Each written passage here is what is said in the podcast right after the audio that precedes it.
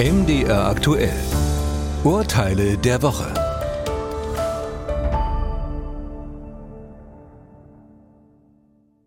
In Deutschland kann schwerkranken Patientinnen und Patienten medizinisches Cannabis in pharmazeutischer Qualität verschrieben werden. Und das schon seit 2017. Allerdings müssen dabei strikte Arznei- und betäubungsmittelrechtliche Vorgaben beachtet werden. Von ärztlicher Seite darf Cannabis nur verschrieben werden, wenn es keine Alternative gibt und eine positive Symptombeeinflussung zu erwarten ist. Genau das erhofft sich nun Olaf Olzke. Er leidet unter der seltenen Glasknochenkrankheit. Bei dieser Abkrankheit sind alle Knochen des Körpers sehr leicht zerbrechlich. Wegen des komplexen Krankheitsbildes hat Herr Olske große Schmerzen. Er beantragt deshalb medizinisches Cannabis verschrieben zu bekommen. Leider ohne Erfolg am Oberlandesgericht Düsseldorf. Medizinalcannabis ist nach aktuellem Wissensstand nicht als schulmedizinisch anerkannte Behandlung anzusehen. Es ist keine Methode, die im konkreten Fall in der Praxis ebenso erfolgsversprechend ist wie schulmedizinische Ansätze. Außerdem hat der Betroffene hier nicht nachweisen können, dass herkömmliche Therapien bei ihm nicht wirken oder gravierende Nebenwirkungen verursachen. Auch gibt es mangels ausreichender Datengrundlage keine Hinweise, dass bei der konkreten Symptomatik die Schmerzen des Klägers gelindert werden können. Es gibt also kein Cannabis auf Rezept für Herrn Olske. Fall 2. Was ist ein sogenanntes Hunderegister? Eine durchaus sinnvolle Datenbank, in der alle einer Stadt oder Region lebenden Hunde registriert sind. Oder zumindest diejenigen Hunde, die von ihren Besitzern dort angemeldet wurden.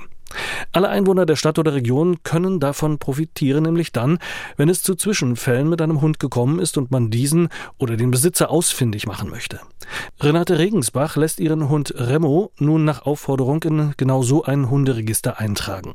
Allerdings ist sie nicht bereit dafür, die fälligen 17,50 Euro zu zahlen. Schließlich habe sie gegenüber dem Finanzamt bereits alle erforderlichen Angaben zu ihrem Hund gemacht und das Register sei vor allem in öffentlichem Interesse. Nein, sagte man am Verwaltungsgericht Berlin. Das Hunderegister dient überwiegend privaten Zwecken, weil die Hundehaltung an sich ausschließlich privatnützig ist. Im Gegensatz zu freiwilligen privaten Portalen oder der Registrierung beim Finanzamt ermöglicht das Portal zuverlässig die Zuordnung ausgebüxter Hunde.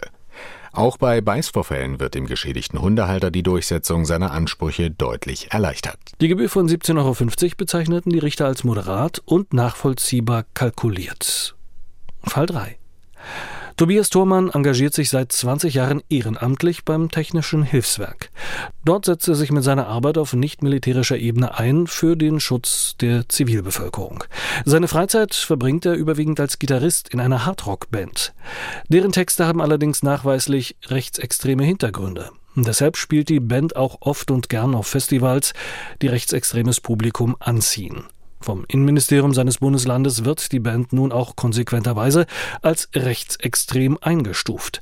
Ist davon auch seine ehrenamtliche Tätigkeit betroffen? Ja, durchaus, sagte man am Verwaltungsgericht Koblenz. Wer sich außerhalb des Dienstes verfassungsfeindlich verhält, kann innerhalb des Dienstes nicht verfassungstreu agieren. Von ehrenamtlichen Helfern kann durchaus verlangt werden, sich auch jenseits ihrer Tätigkeit nicht aktiv gegen die Verfassung zu betätigen. Herr Thomann muss die Band verlassen oder seine ehrenamtliche Arbeit beim THW aufgeben.